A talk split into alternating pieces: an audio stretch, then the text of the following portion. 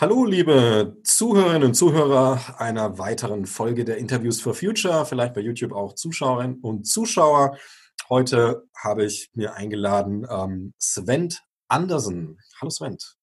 Hallo. Hallo ja. Dominik. Erstmal, ähm, man sieht am Hintergrund schon, hast du ein bisschen der Weg aus der Klimakrise und ein paar Sachen, Greenhouse Gas Accounting. Also man sieht, dass du mit dem Thema durchaus zu tun hast.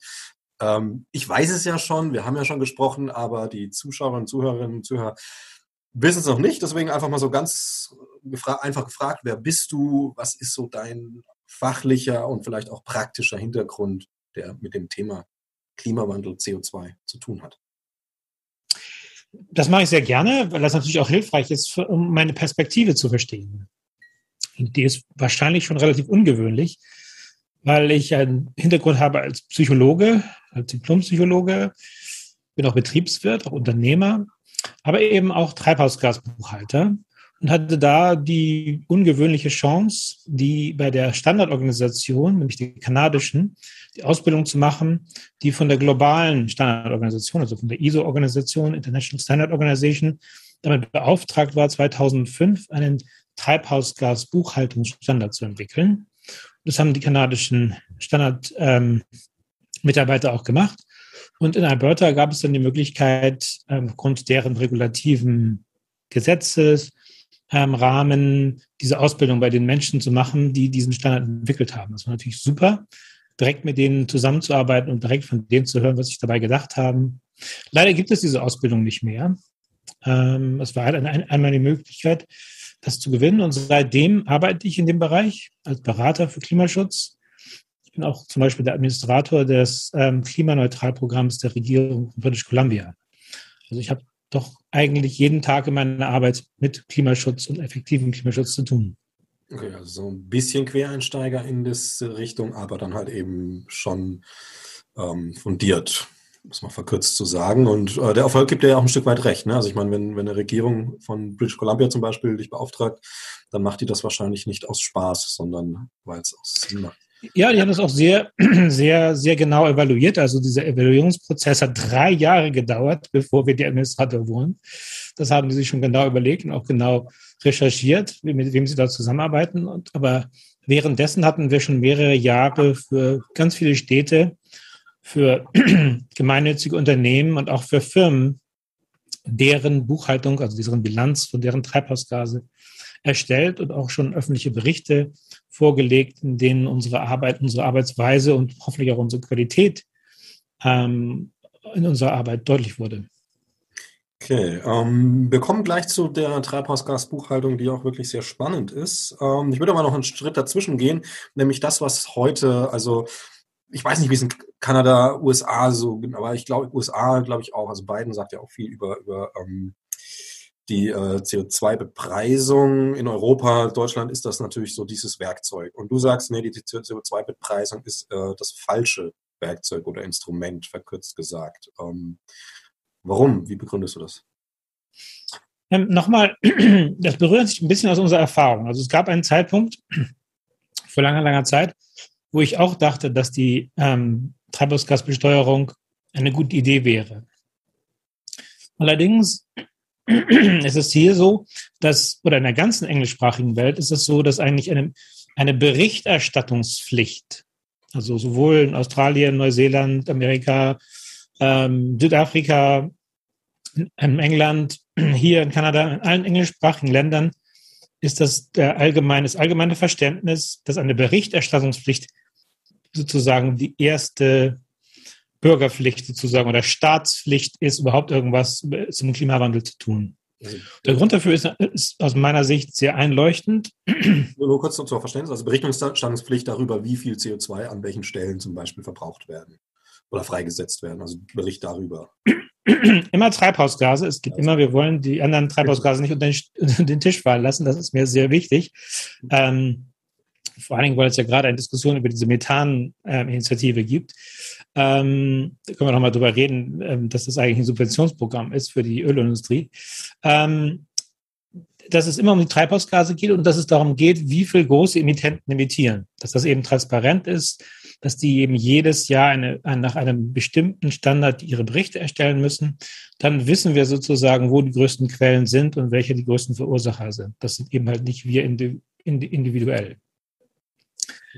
Wenn ich, wenn ich das erstmal sozusagen im Petto habe, dann, dann weiß ich auch, dass ich regulativ damit am besten fahre, diese Treibhausgase in einer kontrollierten Weise runterzufahren. Und auch dort ist die Treibhausgasbuchhaltung ein, ein wichtiger Aspekt. Wenn ich natürlich kein Verständnis dafür habe, dass ich das überhaupt handhabbar machen kann, also Treibhausgase, wenn ich nicht verstehe, was die Treibhausgasbuchhaltung macht, dann ist es natürlich schwierig zu verstehen, warum das eine bessere Methode ist als eine Bepreisung. Wenn ich aber verstehe, dass genauso wie bei einem Unternehmen das Finanzbuchhaltung benutzt, um essentiell rauszufinden, wo verdienen wir Geld und wo nicht und sich danach strategisch ausrichtet. Und ich würde behaupten, es ist unmöglich, ein Unternehmen zu führen, das Geld verdient ohne Buchhaltung. Auch wenn die natürlich nicht beliebt ist, Unternehmen, aber das sind die Kennzahlen, die erlauben, einem Unternehmen strategisch erfolgreich zu sein, geschäftlich. Und genauso ist es bei der Treibhausgasbuchhaltung. Wir können keinen Klimaschutz betreiben, wenn wir nicht strategisch wissen, wo die größten Emittenten sind. Und wenn ich das weiß, wenn ich das Wissen habe, wenn ich auch weiß, was sind die, die, die, größten Intensitäten, das ist halt die Energieerzeugung, dann kann ich das auch handhabbar machen durch eine Regelung, durch eine Intensitätsregelung, die ich als Alternative vorschlage. Eine Bepreisung braucht natürlich auch die, diese, diese Information, aber das gibt mir keine, ähm, keine Handlungsvorgaben. Das macht nur etwas teurer, aber ähm, dadurch ergeben sich halt nicht eindeutige Handlungsweisen. Wenn ich das auf eine Person beziehe, ne, das teurer wird, bedeutet das sehr verschiedene Dinge, je nachdem, wie viel Geld ich habe. Es gibt eine interessante Studie aus dem April letzten Jahres ähm, von der Universität Zürich, wo festgestellt wurde, dass Menschen, die mehr Geld haben, eventuell diese zusätzlichen Kosten gerne leisten, weil sie denken, das ist etwas Gutes. Ich bezahle, oh, ich bezahle die CO2-Steuer, das ist etwas Gutes, da wird etwas Gutes gemacht. Damit negiert sich natürlich vollkommen die Handlungsperspektive oder die Handlungsorientierung, die sich daraus ergeben soll. Außerdem, ähm, wenn ich natürlich kein, wenn ich wenig Geld habe, dann wird es als Belastung wahrgenommen und auch als potenziell als ungerecht ähm, wenn ich wahrnehme, dass Industriebetriebe die Emissionen ausstoßen, aber ich als Person dafür in Anführungsstrichen bestraft werde für die Emissionen von anderen, die ich selber nicht kontrollieren kann. Ich als Person kann ja gar nicht das Kohlekraftwerk abschalten oder entscheiden, wie Stromproduktion st stattfindet. Und damit ähm, erzeuge ich einen negativen Lerneffekt bei vielen Menschen, dass Klimaschutz was Schlechtes eigentlich ist oder etwas Negatives, wo insgesamt die ich überhaupt insgesamt diese ganze negative ähm, Kommunikationsstrategie im Klimaschutz kritisiere und Alternativen ähm, anbiete, wie das positiver funktionieren kann. Ja, das ist ja das, das Narrativ schlechthin, das uns den Klimaschutz, äh, sage ich mal, sehr schwer macht, ist dieses, oh, entweder wir haben Geld oder wir haben Klimaschutz, also entweder ähm, Wohlstand oder Klimaschutz. Und da sind wir genau an dem Punkt. Ja, wir wissen, das ist fachlich falsch. Also wir wissen, dass der Wohlstand ähm, in, in, in Hunger und Kriegen enden wird, wenn wir keinen Klimaschutz machen. Und zwar nicht erst in 2000 Jahren. Aber das bedient ja, bedient ja genau dieses Narrativ, eben diese Bepreisung. Und also ich treibe mich da gerne mal im Netz ein bisschen rum, in irgendwelchen Kommentarspalten, also auch gerne da, wo, sage ich mal, die Leugner, Negierer und Ahnungslosen ähm, ihre äh, Meinung, äh, fest fundierte Telegram- und YouTube-Meinung da hm da kommt genau immer dieses Ding so. Ne? Also da, da, da ist ja wirklich das Lustige, dass das zum Beispiel in Deutschland, wir haben jetzt eine Regierung gewählt, die ist noch nicht im Amt, aber da eine grüne Partei mit beteiligt. Das war jetzt die letzten 16 Jahre ähm, nicht so. Ich glaube, die Grünen waren mal irgendwie drei Jahre waren es, glaube ich, sogar nur, ähm, in der Regierungsbeteiligung in den letzten 16 Jahren irgendwie mit drin. Nee, wenn überhaupt. Ich glaube, Nein, es gab eine rot-grüne Regierung. Das ist schon ein bisschen her.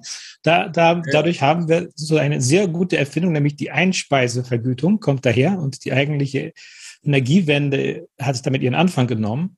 Und das war eine gute Idee. In diesem Fall war ein finanzielles Instrument gut, weil es eine klare Handlungs, äh, ein Handlungspaar, ähm, ähm, Weg vorzeigte, nämlich dass man erneuerbare Energie produziert. Das war ein positives Signal. Die CO2-Steuer und die Bepreisung und all diese Preismechanismen, die ja leider auf den, das Individuum runtergebrochen werden. Es gibt ja diese Diskussion, wie viel zum Beispiel ein Vermieter ähm, die, die erhöhten Kosten sozusagen an seine Vermieter weitergeben kann. Und es gab mal einen, einen Kommentar von dem ähm, vom Verband der Mieter, Vermieter oder so, dass die Verursacher in Anführungsstrichen das bezahlen sollen. In deren Sichtweise waren das die Mieter, die heizen. Aber das ist natürlich, das ist natürlich pervers, die als Verursacher zu bezeichnen, weil natürlich jeder Mensch möchte natürlich seine Wohnung nicht kalt haben. Die, Ver, die Verursacher sind die Vermieter, die sich entschieden haben, eine eine Heizung zu einzubauen, die, die fossile ähm, Brennstoffe benutzt. Das sind die sozusagen die Verursacher. Von daher ist das genau dieses Narrativ bezogen auf die einzelnen Personen, ist, ist genau das falsche Narrativ, weil es nämlich negativ ist. Dieses, dieses, äh, diese Sicht, diese negative Sichtweise, die kommt leider aus dem Umweltschutz, kommt aus dem ökologischen Fußabdruck der der sozusagen ein paar Bäume weiter in diese Richtung in, in der Universität of British Columbia erfunden wurde von einem Amerikaner und einem Schweizer und die dann BP in einer Werbekampagne in den 2000ern genutzt hat, um dann dieses Personal Carbon Footprint Konzept zu entwickeln.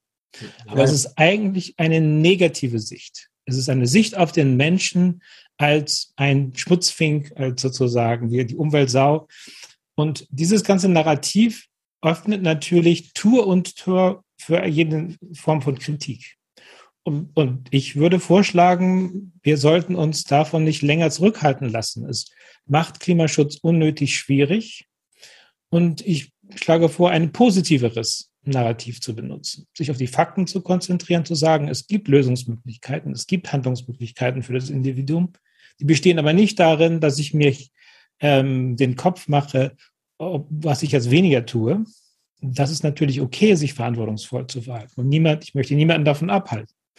Aber der Fußabdruck eines, einer Person ist sozusagen äh, relativ klein, wenn ich nur das betrachte, was ich als persönliches Leben mache.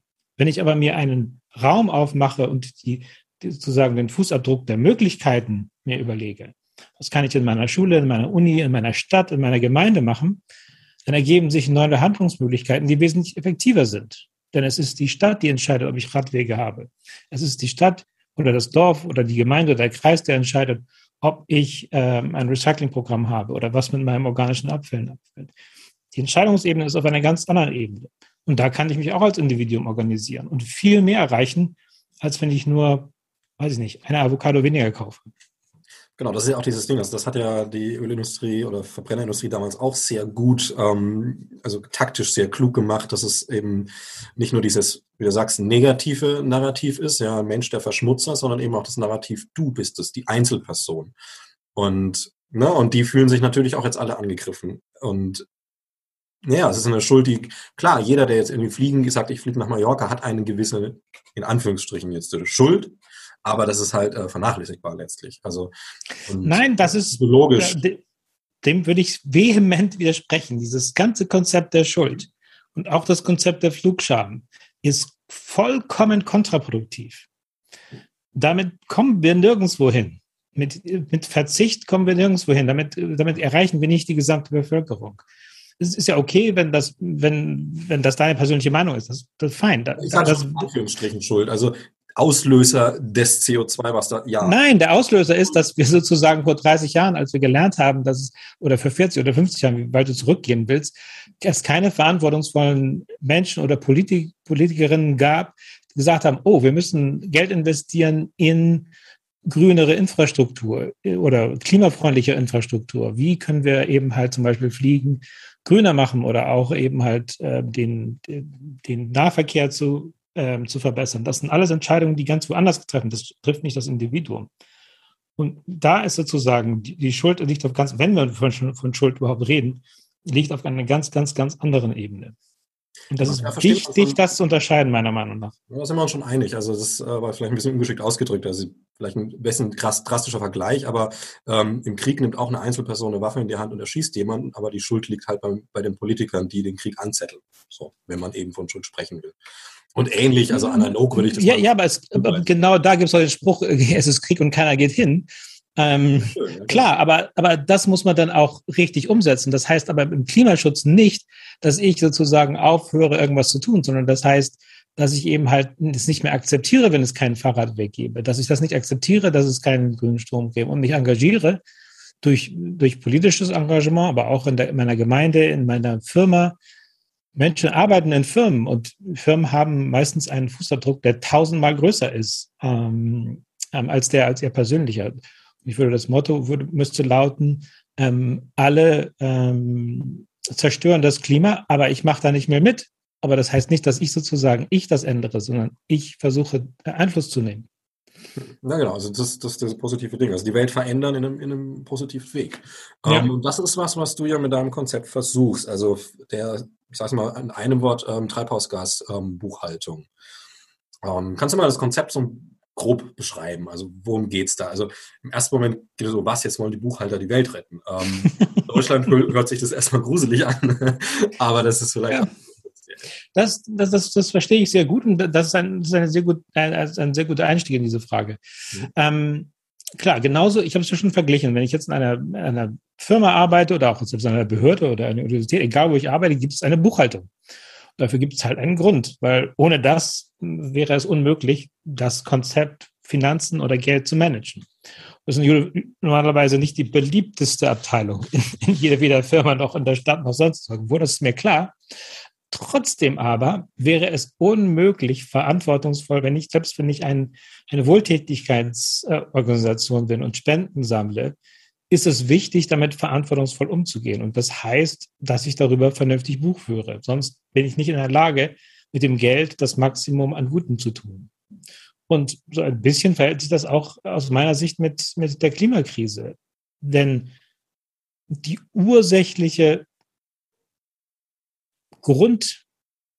Grundannahme ist, oder, die Grund, oder das, was wir wissen, ist, dass die Treibhausgase dafür verantwortlich sind, dass sich das Klima verändert. Und der logische Schluss ist, dass wir erreichen müssen, dass weniger Treibhausgase in die Atmosphäre ähm, gelangen.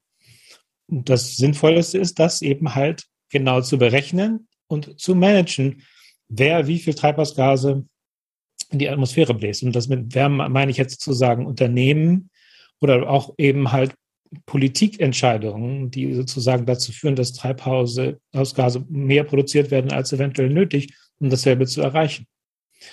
Und in unserer Arbeit versuchen wir eben genau das, standardbasiert, basiert natürlich auf Forschungsergebnissen, aber auch basiert auf Treibhausgasbuchhaltungsprinzipien, die es auch als DIN-Norm gibt, zum Beispiel für die Organisation 14064-1 benutzen wir dann eben, um das Inventar oder die Bilanz von Treibhausgasen für Städte, Gemeinden, aber auch für Unternehmen zu erstellen. Es gibt interessanterweise keinen Standard für einen persönlichen Fußabdruck, sondern nur für Unternehmen und für Städte, für Gemeinden oder für Projekte. Natürlich könnte man diesen Standard auch benutzen für einen persönlichen Fußabdruck, aber dafür ist es nicht gestaltet. Denn in dieser Buchhaltung geht es immer um Veränderung. Es geht darum, wie kann ich einen positiven eine positive Veränderung machen. Bei der Finanzbuchhaltung geht es immer darum, um Geld zu verdienen. Da gibt es sozusagen auch eine Orientierung. Da geht es darum, so viel Geld wie möglich zu verdienen. Ja, Bei der Treibhausgasbuchhaltung geht es darum, so wenig Treibhausgase wie möglich zu produzieren. Und, und Organisationen und auch Regierungen und Städten zu helfen, zu verstehen, was ist denn das Effektivste, was ich machen kann, um meine Treibhausgase zu reduzieren. Und da erzählen wir Leuten nicht, was sie tun sollen, sondern wir helfen Organisationen, Städten und Gemeinden zu verstehen, was für Handlungsmöglichkeiten es gibt und wo Handlung und Aktivität den größten Effekt hat.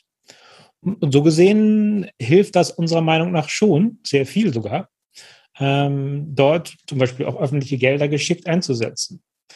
Ich habe ich habe so einen Newsletter gesehen von einer Gemeinde, wo ich in Deutschland war, bei, bei Gesprächen, die ich geführt habe.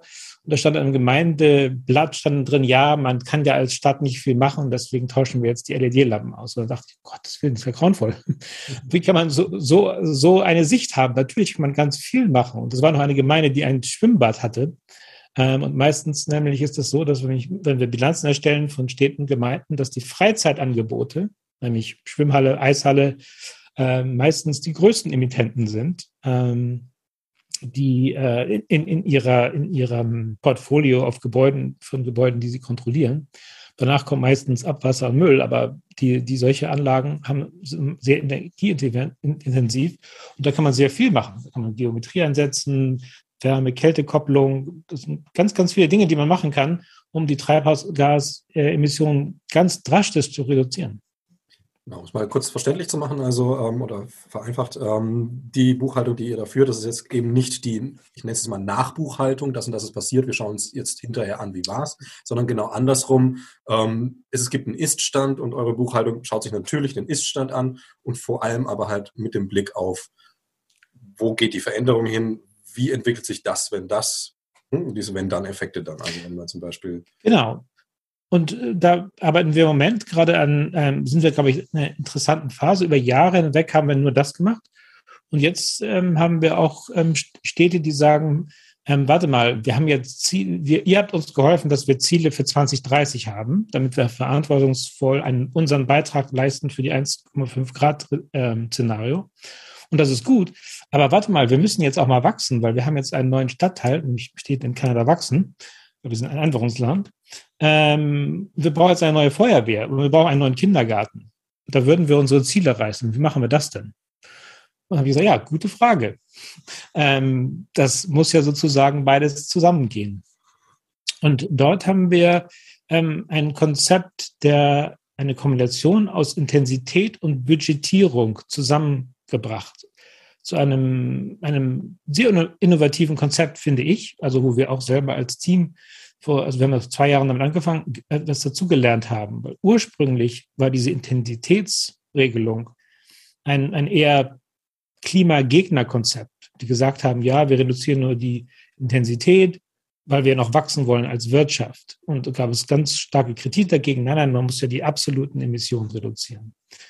Und das wurde mal als, als Widerspruch gegeneinander zu sehen. Also Budgetierung und Intensität war sozusagen immer Konzepte, die im Widerspruch standen.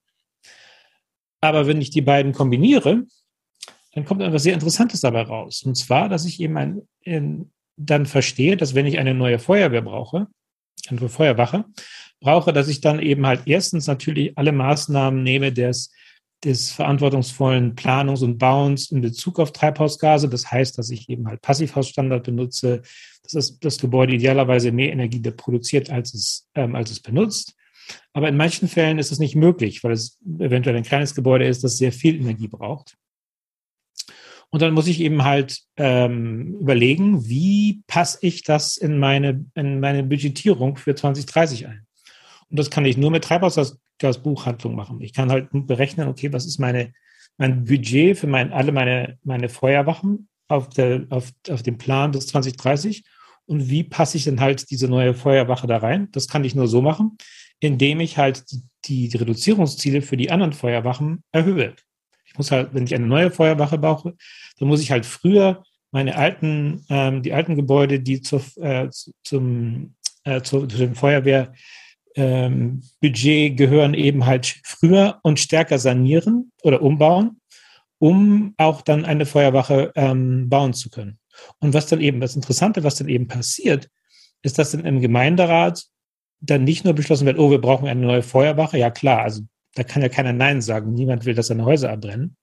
Aber gleichzeitig in diesem Beschluss, diese Feuerwache zu bauen, steht dann auch eben drin, ja, und gleichzeitig müssen dann auch unsere anderen drei Feuerwachen energetisch saniert werden.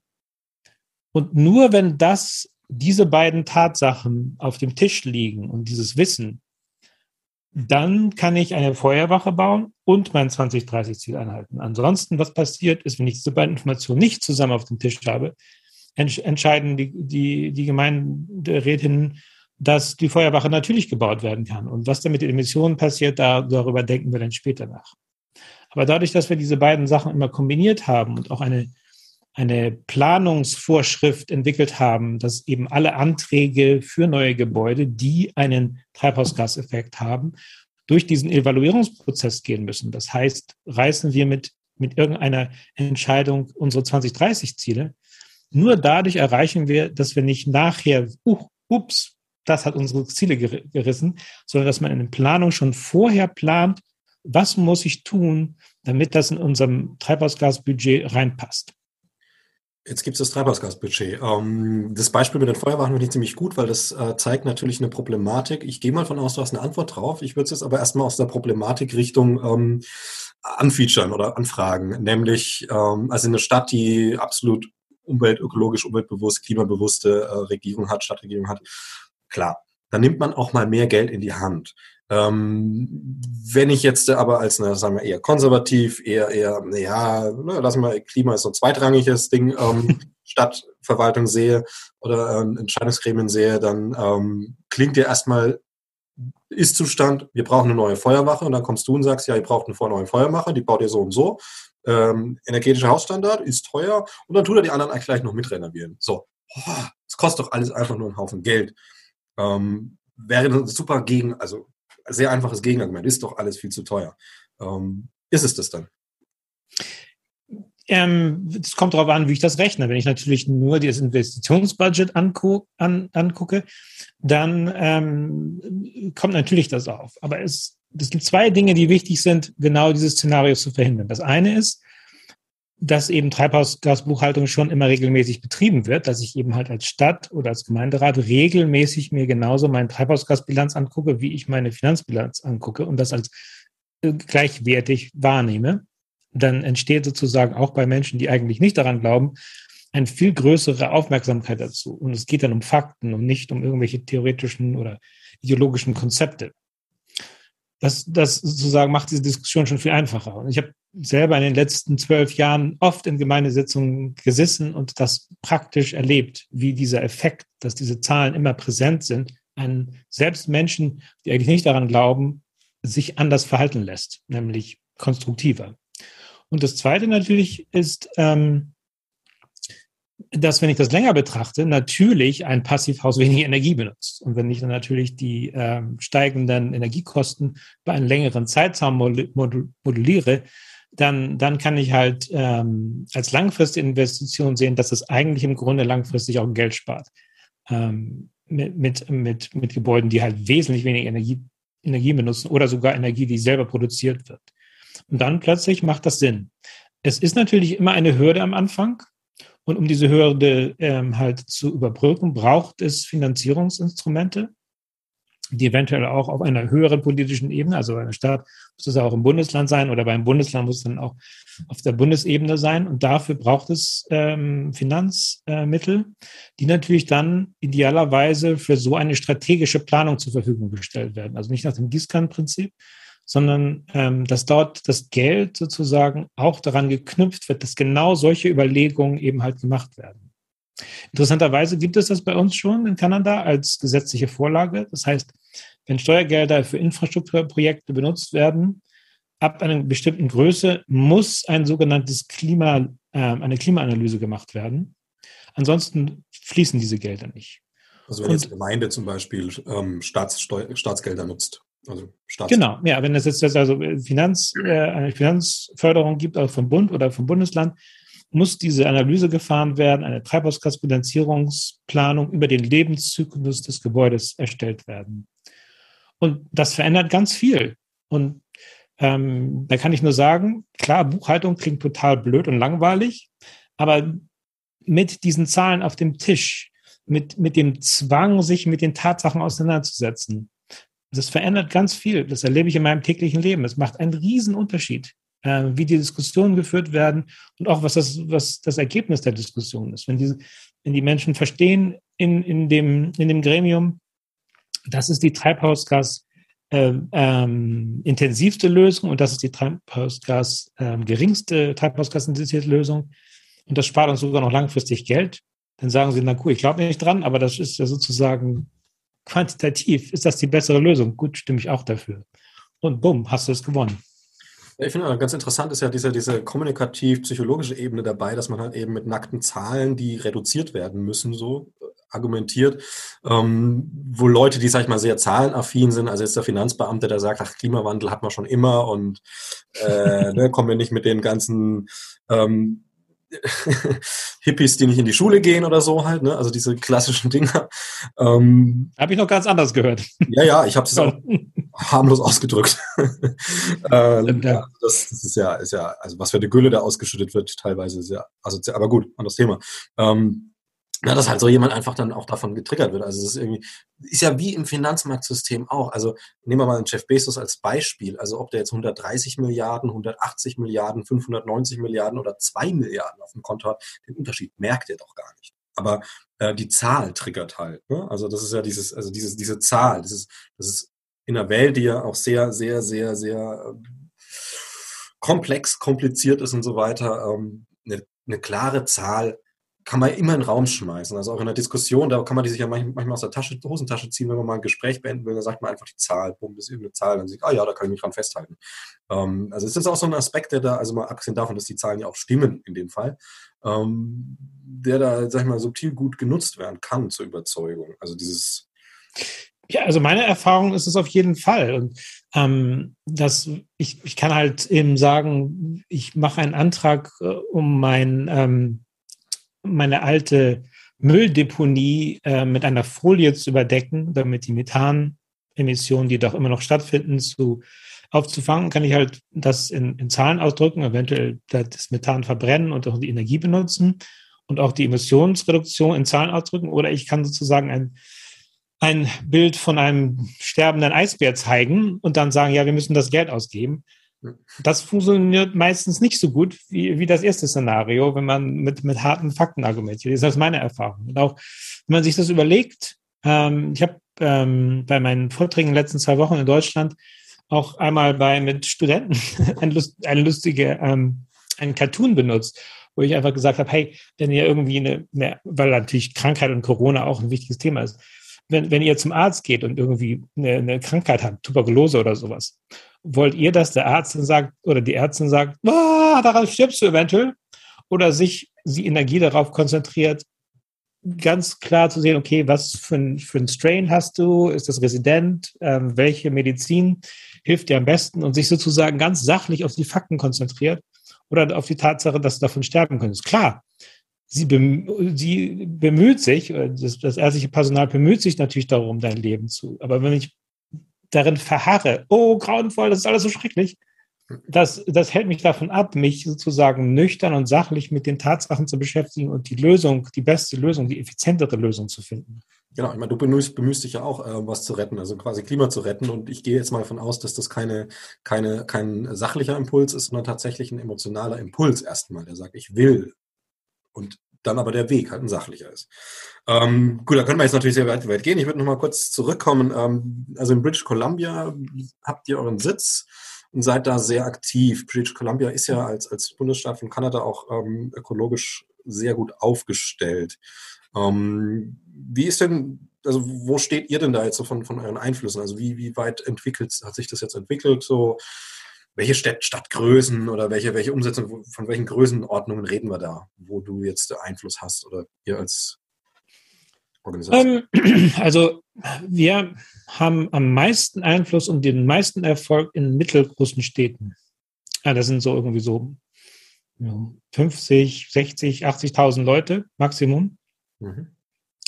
Und der Grund dafür ist, dass die, die ganz kleine Gemeinden ähm, und ganz, ganz, ganz kleine Gemeinden, muss ich dazu sagen, weil es da eben halt ganz aktive Leute gibt und man sehr ganz kurze Dienstwege und man innovative Projekte schnell umsetzen kann. Da gibt es so eine Stufe höher, das sind die, wo es schon so ein bisschen mehr Verwaltung gibt und die haben immer kein Geld. die sind immer ja, unterfinanziert. Ja, genau. Die, das ist schwierig, mit denen zu arbeiten, weil die immer sagen, die haben kein Geld. Und wenn du dann ein bisschen größer wird, die ein bisschen mehr Geld haben und die organisieren sich und die machen total innovative Sachen. Also zum Beispiel die, diese ähm, Intensitätsinstrumente entwickeln wir mal gerade für ähm, District of Squamish und äh, für Whistler. Das kennen manche vielleicht vom Skifahren. Ähm, das sind also Städte, die total innovativ sind ähm, und sich unglaublich anstrengen, um, um was zu verändern in ihren Gemeinden und auch wirklich ähm, total sinnvolle und innovative Dinge zu machen und nicht einfach nur Geld auszugeben oder grüne Kampagnen fahren, sondern sich wirklich ganz ernsthaft darüber Gedanken machen, okay, was ist wirklich der beste Weg, den wir gehen können? Wie können wir den besten Service leisten und trotzdem unsere Intensitäten, Treibhausgasintensitäten wirklich extrem runterfahren und, und realistisch 2030 und 2050 Ziele haben. Und dann gibt es halt sehr, sehr große Städte, wie zum Beispiel Vancouver, die halt sehr bürokratisch sind ähm, und auch sehr viele alte Strukturen noch da sind ähm, und wo es sehr schwierig ist, schnell was zu verändern. Okay, und wie viele Städte sind es so in etwa, mit denen ihr da zu tun habt? Also, also insgesamt ähm, machen wir Bilanzen für über 200 Städte. Also ähm, das ist also nicht gering. Okay, also du kannst ähm, sagen, du bist zufrieden mit dem Effekt, den ihr da habt. Also mehr ist. Naja, wir haben uns, unsere Reichweite ist viel größer. Wir haben ähm, ich darf leider keine Namen nennen, aber wir haben halt internationale Großkonzerne, ähm, für die wir ähm, Datenarbeit leisten. Also wir, wir haben auch ähm, ähm, Softwarelösungen entwickelt mittlerweile, also die sowohl die Regierung benutzt, als auch Städte, als auch Firmen und wo wir im Hintergrund helfen, Firmen ähm, ein viel besseres Bild ihrer Treibhausgasemissionen zu haben, als sie das jemals vorher hatten. Das sind dann Firmen, die, sag ich mal, das intern für sich einfach begriffen haben, sagen, okay, weil du sagst jetzt, du darfst die Firma nicht nennen, das klingt jetzt nicht danach, als würden die das als Werbemaßnahme nutzen wollen. nein, nein, nein, überhaupt nicht. Denen geht es darum, wirklich zu verstehen, ähm, die Tatsachen zu verstehen und nicht das Greenwashing, sondern die wollen wirklich verstehen, okay, wo entstehen wirklich unsere Treibhausgase und wie viel Influ Einfluss haben wir darauf? Ähm, wie verhält sich das im Vergleich zu Kosten zum Beispiel? Das sind natürlich auch ähm, Abwägungen. Und wie verhält sich das in Bezug auf Bepreisung, die es ja leider gibt? Ähm, und welche, welche Folgen hat das für uns? Ähm, aber viel wichtiger ist eigentlich diese, dieses Verständnis, wo, wo kommt es her?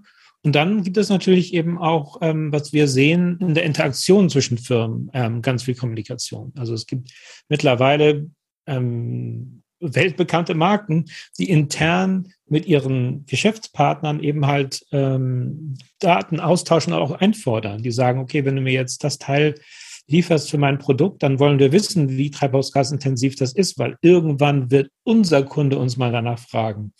Und wenn wir das, die Antwort darauf nicht haben, dann stehen wir eben halt nicht besonders gut da.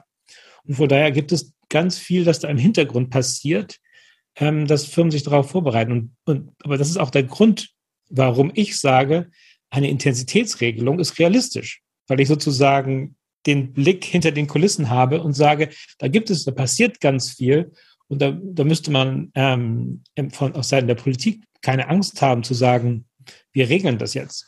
Das ist ja das Erschreckende, dass man wirklich mittlerweile an einem Punkt ist, wo man sagt, selbst die Banken werden wahrscheinlich schneller Klimaschutz machen als die Politik. Also ähm, ich, ich würde jetzt mal zur Übersetzbarkeit kommen. Also ich bin jetzt hier in Leipzig, das sind 500.000 Einwohner, ähm, relativ grün. Äh, also die Regierung ist da jetzt, ist jetzt nicht irgendwie ähm, kohlefreundlich, sondern das ist schon alles eine relativ grüne Stadt hier. Ähm, und es gibt jetzt gerade äh, ein bisschen Streit, ein bisschen Streit, es ist ein Hin- und Herwogen um ein äh, Gaskraftwerk äh, Lippendorf. Ähm, weiß ich, ich habe es jetzt auch nicht so im Kopf, nicht, dass ich das Falsche sage, aber letztlich geht es halt darum, ähm, mit diesem Gaskraftwerk ähm, klimaneutral zu sein, was halt irgendwie, naja, also wir wissen, dass Gas als Zwischenlösung ähm, jetzt nicht völlig, völlig ähm, surreal ist, aber es ist halt, na, es ist halt so eine Abwägungsgeschichte und ähm, wenn du jetzt sagst, du hast da viele so Mittelstädte, 50.000 äh, Einwohner, was ich, ähm, jetzt, wie einfach wäre das Konzept jetzt in so einem Fall übertragbar auf so eine große Stadt mit übrigens einem Flughafen, der dranhängt, ähm, den sie sich aber teilt mit Halle, also nochmal anders. Kennst du? Ja. Ähm, also wie, wie leicht wäre das oder wie einfach wäre das übertragbar? Also wenn man jetzt zum Beispiel sagt, okay, ähm, die Regierung in Leipzig ähm, kriegt sowas spitz und ähm, sucht jetzt immer noch händeringend nach einer Lösung, wie kann man das mit Lippendorf und dem Gaskraftwerk und überhaupt, ähm, würde sich jetzt an euch wenden und ähm, würde sagen, wir brauchen eine schnelle Lösung. Ist das übertrieben? Ist das. Also Nein, das, das ist ein total realistisches Szenario. Wir haben, wir haben schon ähm, den, die Bilanz eines ganzen äh, Containerhafens berechnet. Also von daher ähm, ist also die Größe des Projektes und die Herausforderung ist, ähm, also beunruhigt uns überhaupt nicht. Das wäre eine eigentlich, ehrlich gesagt, auch wenn das jetzt vielleicht ein bisschen arrogant klingt, wäre eine leichte Aufgabe, das zu lösen ähm, für uns aus zwölf Jahren Erfahrung mit Infrastrukturprojekten. Ähm, die Antwort ist, ähm, ein Gegenszenario zu rechnen. Das ist wichtig, nicht zu argumentieren, sondern zu rechnen, zu sagen, ähm, ich, ich habe ein Gaskraftwerk und genau zu berechnen, wie viel Treibhausgasemissionen, viel, über wie viel reden wir da eigentlich. Nicht zu sagen, hm, das ist schlecht.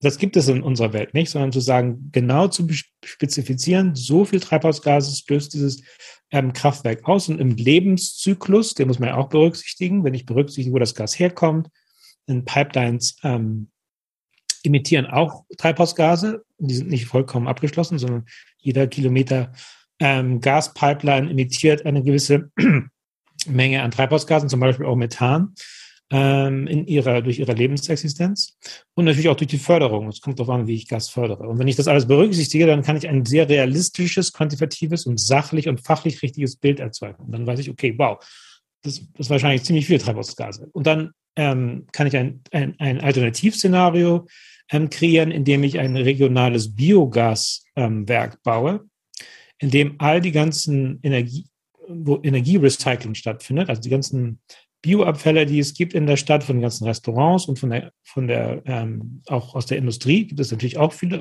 und der umliegenden Landwirtschaft. Statt dass Gülle immer auf die Felder ähm, aufgebracht wird, wird es sozusagen zentral gesammelt. Und da würden wir dann eine, eine, einfach eine Bilanz aufstellen, wie viel, äh, wie viel Feedstock, also wie viel Biomaterial würde man brauchen, die Größe des, des Biokraftwerks, um dieselbe Menge an äh, Biogas herzustellen. Und also dann. Jetzt nicht als Energie, weil Biogas ja wieder ein bisschen andere Energiebilanz hat wahrscheinlich. Also es wird dann, schätze ich mal so, wirklich auf die exakte Energieumsetzung. Genau, es kommt darauf an, dass man dieselbe selbe Zahl an Gigajoule produziert, wie, wie die brauchen. Das muss natürlich vergleichbar sein. Das setze ich halt als Benchmark. Ich brauche so viel ähm, Energie. Das ist halt die ähm, funktionale ähm, Anforderung das, das, beschreiben wir als funktionale Anforderung. Das ist halt, ich brauche so und so viel Gigajoules an Energie. Und die Frage ist, wie komme ich dahin? Und dann kann ich eben halt das momentane Szenario berechnen und das, und dann ist, dann verbrauche ich, sagen wir mal, weiß ich nicht, zehn Tonnen an, ähm, ja, das ist wahrscheinlich zu viel, aber sagen wir mal, ein oder zwei Tonnen pro ähm, Gigajoule auf ähm, äh, Energie, die ich erzeuge. Das ist halt dann die Intensität. Und wenn ich das Alternativszenario rechne, kann ich dann sagen, okay, ich kann das auf mehr, wenige Gramm reduzieren. Und im Jahr würde das so und so viel Tonnen von äh, Treibhausgasen äh, verhindern oder vermeiden. Und dann kann ich eben auch ähm, ausrechnen, wie viel das kostet für mich. Also auch eine Kostenrechnung natürlich machen. Das machen wir auch bei Accounting. Das heißt, langfristig ist das eben halt eine ökonomische Lösung. Und wie viel Einsparung oder wie viel Geld muss ich sozusagen für jene Tonne Einsparung, sogenannte Abatement Cost, ähm, ausrechnen? Und dann kann man das, also wenn man irgendwie in der Finanzbuchhaltung ist, auch noch vergleichen, was können wir sonst noch machen, um ähm, Treibhausgasreduzierung zu erzeugen. Und da würde ich mal so salopp sagen, dass den Leuten die Augen übergehen werden, wenn sie die Zahlen sehen und merken, was für ein Schwachsinn das ist, ein, ein Erdgas, Erdgaskraftwerk zu bauen, wenn man mit eigentlich fast denselben Mitteln etwas wesentlich Treibhausgas ähm, weniger intensives bauen könnte und damit eine viel resilientere und nachhaltigere Energieversorgung bauen könnte. Okay, naja, mal schauen. Vielleicht kann man es ja mal irgendwo einbringen. Ähm, ich will jetzt mal einen Schritt rübergehen. Du hast hinter dir dein Plakat hängen, ähm, der Weg aus der Klimakrise. Und das ist, ähm, ich weiß nicht, ob es das Cover ist, aber es ist auf jeden Fall der Titel eines Buches, das du gerade vertreibst. Also auch relativ aktuell ne, auf dem Markt jetzt. Vertreiben durch das nicht. Mir geht es um den Inhalt. Ähm, es ist ein Buch, das äh, Ende September erschienen ist. Ähm, und es geht darum, einen, überhaupt, überhaupt mal einen Weg aufzuzeigen aus der Klimakrise. Wie drastisch äh, Treibhausgase reduziert werden können. Manche, die jetzt in den Gesprächen, die ich geführt habe und Vorstellungen, die ich gemacht habe, ähm, ähm, in, in, Buchhandlungen, die nenne ich Pop-up Conversation with the Author, ähm, haben gesagt, wow, das müsste eigentlich die, der andere Weg aus der Klimakrise heißen, weil es eben halt so viele neue Handlungsmöglichkeiten und Alternativen aufzeigt. Aber es, aber es gibt ja eigentlich keinen Plan. Es gibt nur Ziele es gibt eine Bepreisung, das ist für mich kein ernsthafter Plan, weil da nicht genau klar ist, wie das funktionieren soll, denn das, meiner Meinung nach funktioniert es nicht. Und von daher gibt es keinen wirklichen ähm, detaillierten Plan, wie Politiker oder wie Städte oder wie, wie, ähm, wie Gemeinden ihre, ihre Treibhausgase ähm, reduzieren, wie sie reduzieren müssen. Und von daher ist es unter Benutzung der Prinzipien und der Lern des Lerneffekts, den wir hatten aus der Nutzung der Treibhausgasbuchhaltung, ähm, ein Weg, ein Diskussionsbeitrag, wie als Individuum, wie als äh, Stadt, wie Gemeinde, als Land, als, als Bundesland oder auch als Firma ähm, ich mich in, in, auf dem Weg der Treibhausgasreduzierung bewegen kann. Ja, ich habe mal ein bisschen reingelesen ähm, und fand, also ich fand es interessant, kann, kann, jetzt nichts über das ganze Buch sagen, wohlgemerkt. Ne? Also wie gesagt, ein bisschen quer gelesen, aber ich fand es ganz interessant, ähm, wie es aufgebaut ist und wie, also geschrieben ist es ja flott, das ist schön, es liest sich gut. Ähm, man merkt, da ist Fachkompetenz dahinter, die einen aber jetzt auch nicht erschlagen will. So, das ist schon mal eine schöne Sache. Ähm, okay, ich würde es ich würd's mal äh, mit dem nicht ganz so schönen Begriff, aber inhaltlich ist er ja nichts Schlechtes, ähm, populärwissenschaftlich beschreiben. Also einfach ähm, wissenschaftlich fundiert, aber ähm, kommunikativ, nicht, nicht im Elfenbeinturm stecken geblieben, sondern das ist halt, also man kann es auch flott lesen, so, also soweit ich da drin gelesen habe. Ähm, Du fängst Darf ich dazu kurz, kurz was noch ja. zu sagen zu dem Kommunikationsstil, weil, weil mir das noch wichtig ist. Also ja, ganz bewusst ist ein, ein narrativer Stil gesucht äh, oder gewählt worden von mir, der sozusagen aus, aus meiner persönlichen Entwicklung und auch aus Geschichten, durch Storytelling, der, die Materie sozusagen vermittelt. Okay. Ähm, genau, das stellt mir die Frage so, also deine Zielgruppe damit ist wahrscheinlich jetzt nicht irgendwie der, der ähm, Klimafachexperte, der sich da noch ein paar Details rauszieht. Also auch vom Aufbau, du fängst ja da schon ziemlich viel mit Ursuppe an. Also ähm, so ein bisschen so, was ist überhaupt Klimawandel, was, was ist ein Treibhausgas und äh, wie du am Anfang schon reagiert hast, warum geht es nicht nur ums CO2 und so weiter und so fort. Ne? Wenn man sich mit der Thematik, sagen wir, minimal beschäftigt hat, dann weiß man, also wenn ich CO2 sage, dann habe ich im Kopf Äquivalent und spreche das Äquivalent nicht aus. Ne? So, also für mich waren jetzt zum Beispiel die ersten 20 Seiten, es war interessant zu lesen, aber es war jetzt nicht irgendwie der informative Rush. So, da kommt ja später noch mehr, gar keine Frage. Ähm, aber jetzt ne, diesen Stil und auch diesen Aufbau, ähm, an, an wen richtest du? Also was, was wäre so die Zielgruppe mit dem Buch?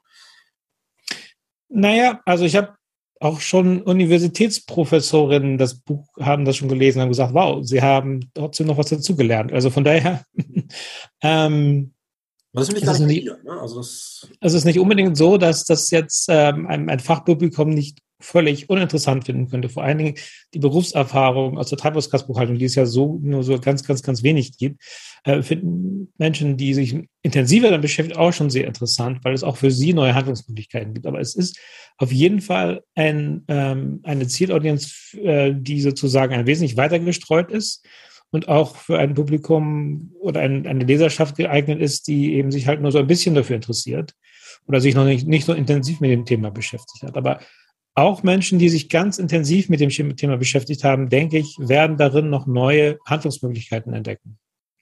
Genau, das hätte ich. Ne? Das ist also, wie gesagt, also ich hatte jetzt wirklich von den ersten Kapiteln, also diesen Grunddingen ähm, noch geredet. Was dann hinterherkommt, ist natürlich, da gehst du ja mehr ins Detail, also eben mehr wird es spezieller. Also der Stil bleibt flott, aber genau diese Geschichten. Ähm, also ich hatte ein bisschen im Hinterkopf eine Antwort erhofft. Die war es jetzt nicht, aber ähm, ich glaube, dafür ist es auch sehr gut geeignet, nämlich tatsächlich Politikerinnen und Politiker, die jetzt nicht explizite Klimafachpolitiker sind, sondern halt ähm, eben auch einen, sagen wir mal so, man, man weiß es ja, also wer so alles in der Politik rumläuft, ähm, das ist ja teilweise einfach ja, zufällig halt irgendwo gelandet und äh, gewählt und, und was weiß ich. Ne? Also Andi Scheuer äh, ist ja bestimmt ein Begriff als, als ähm, der, als, also Wahnsinn, ne? Also okay, ist ein das wäre eher der Hoffnungs, also ich würde mal sagen, das ist eher die Kategorie hoffnungsloser Fall. ähm, ähm, also jedenfalls meiner persönlichen Meinung. Ähm, nein, aber also ich, ich würde sagen, zwei Dinge dazu. Also auch die Klimaschutz oder Klimakrisenaktivistinnen werden darin noch neue Perspektiven finden. Denn wir müssen uns eingestehen, wir reden schon sehr lange darüber.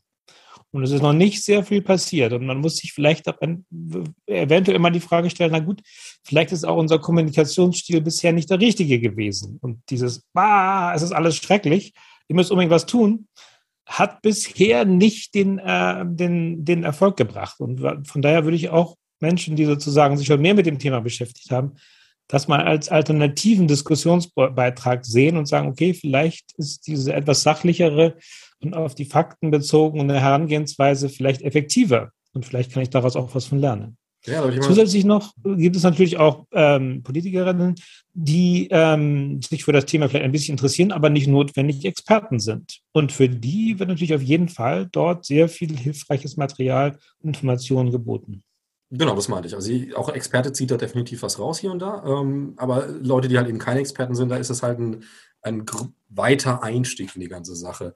Ähm, ich will jetzt nochmal noch mal wirklich die, dieses Ding auftreffen. Also ähm, völlig richtig, dass wir mit diesem, diesem Panikmodus und nicht mehr viel weiterkommen. Ähm, aber will es nicht sagen, dass der auch ein wichtiger Punkt war, einfach erstmal dieses Thema, also ich sag mal so, dieser Panikmodus als flache Hand, die auf den Tisch knallt und dann gucken alle erstmal, was ist denn jetzt los?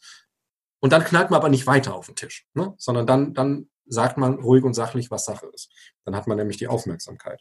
Ähm, also ist es so vielleicht, also so gesehen, eher ein Versuch dann auch ähm, vom Stil und überhaupt, man merkt ja, dass, du, dass dir die Sachlichkeit sehr wichtig ist, auch in der Kommunikation da draußen.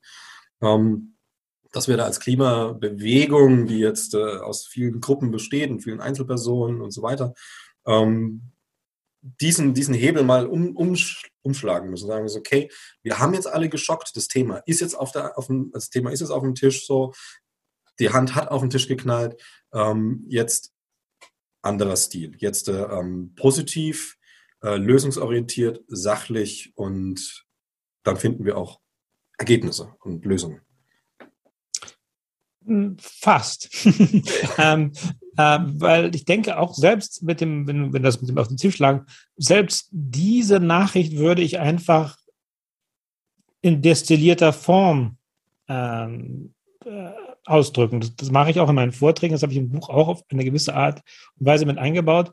Vielleicht ist es noch nicht so ganz so deutlich geworden. Ähm, bei der Klimakrise geht es um Menschenleben. Und wer, wem das nicht klar ist, der kann zu einer Lösung nicht beitragen. Ganz einfach.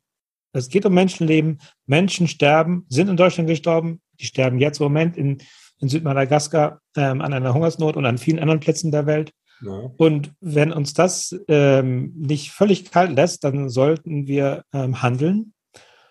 Und das sollte uns aber zu einer ähm, der distinguierten ähm, Handlungsweise ähm, führen, die erfolgversprechend ist. Und die ist dann eben halt sachlich und positiv, weil das äh, ähm, erfolgsversprechender sein wird, meiner Meinung nach.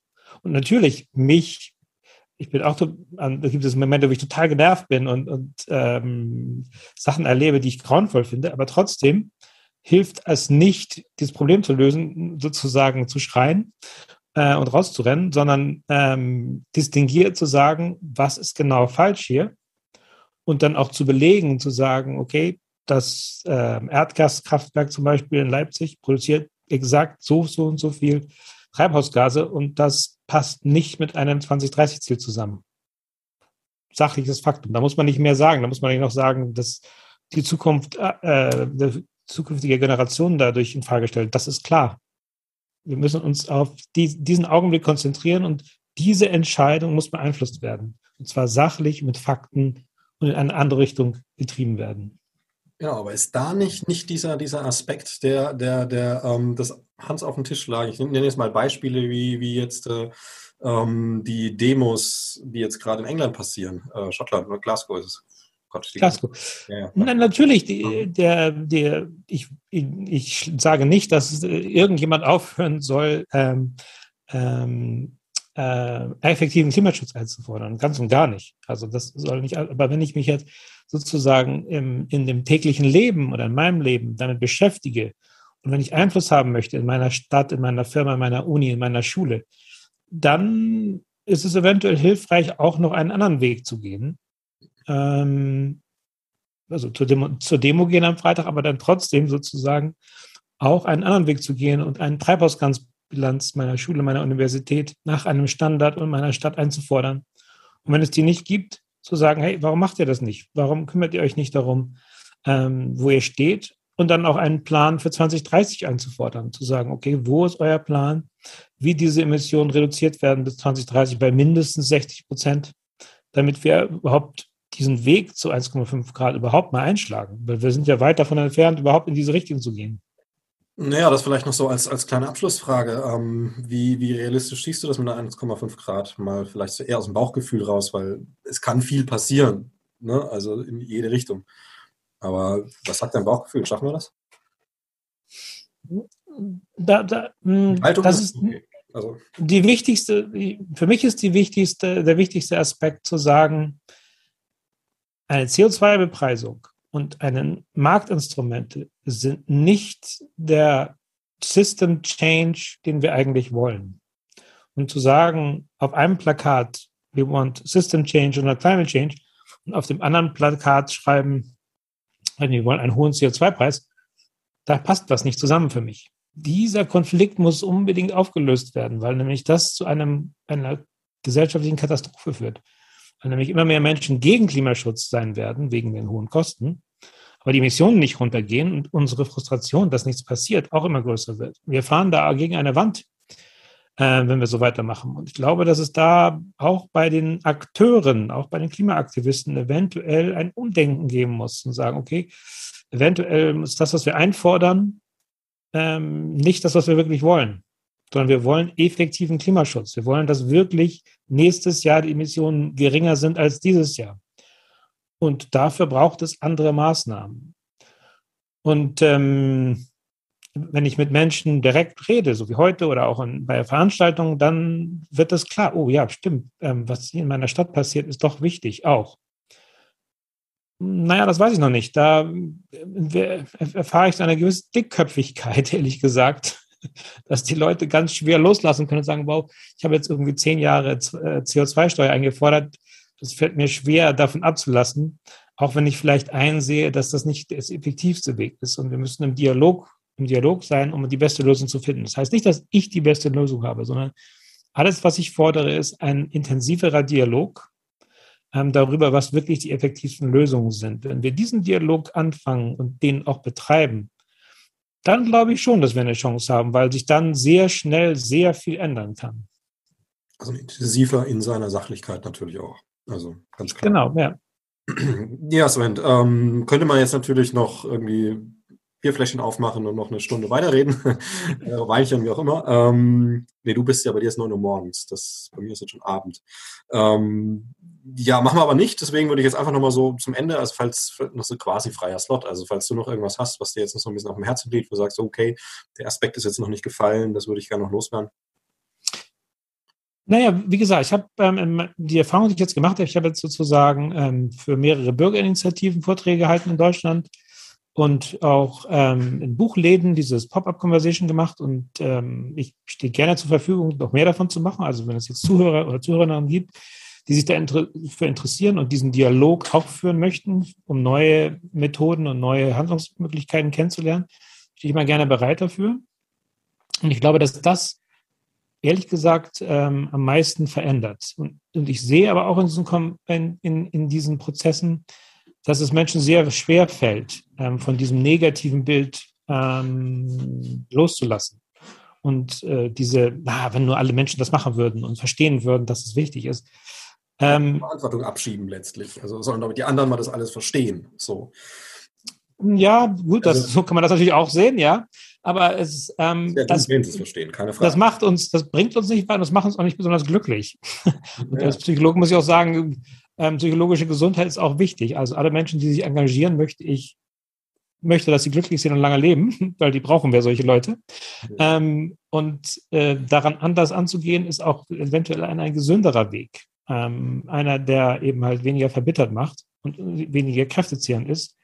Und hm, wenn ich mit anderen zusammen zum Beispiel eine Arbeitsgruppe gründe in meiner Firma, um die Treibhausgasbilanz herzustellen und effektive Methoden der Reduzierung entwickle, oder in meiner Uni oder in meiner Schule oder sonst wo, in welchen oder meinem Sportverein, egal wo ich bin, ist das auch eine sozial positive Erfahrung, dort in den Dialog zu gehen und nicht reinzugehen, oh, ich weiß, wie es ist und die Leute müssen mir nur zuhören, sondern sagen, hey, lass uns mal mit den Tatsachen uns gemeinsam beschäftigen und gemeinsam überlegen, ähm, wo sind die meisten Emissionen und was gibt es für clevere Lösungen, genau das für meine Schule, meine Universität, mein Verein zu lösen. Das ist eine, eine sehr positive Erfahrung und das hilft auch, ähm, mit dieser Krise besser umzugehen. Wenn ich die Erfahrung mache, okay, ich kann direkt mit, mit anderen Menschen zusammen etwas Positives verändern und damit auch ein positives Erlebnis haben. Genau, Mensch ist ein soziales Wesen. Das ist ganz klar Fall. ja, Sven, ähm, dann danke ich dir für die Einblicke und ähm, weil du sagst, du bist immer mal bereit, auch für Podien, für, für, für ähm, Lesungen und so weiter und so fort. Du bist zwar in Kanada, bist aber auch immer wieder in Deutschland. So, genau, weil wir halt Organisationen mittlerweile auf der ganzen Welt unterstützen. Bin ich auch regelmäßig wieder in Europa. Und ich, normalerweise koordiniere ich das natürlich, dass ich mal sozusagen mehrere Veranstaltungen in einem Platz habe. Ähm, deswegen bin ich auch in Deutschland vor Ort, ja. Genau, also man sollte keine Scheu haben, dich anzufragen. Die E-Mail-Adresse sieht man ja bei dir im Hintergrund, äh, die, die Webadresse und die E-Mail-Adresse findet sich. Genau. Genau, wunderbar. Ja, dann danke ich dir herzlich und wünsche dir auf meiner Seite noch einen schönen Abend, dir noch einen schönen Morgen. Danke, vielen Dank für das Gespräch.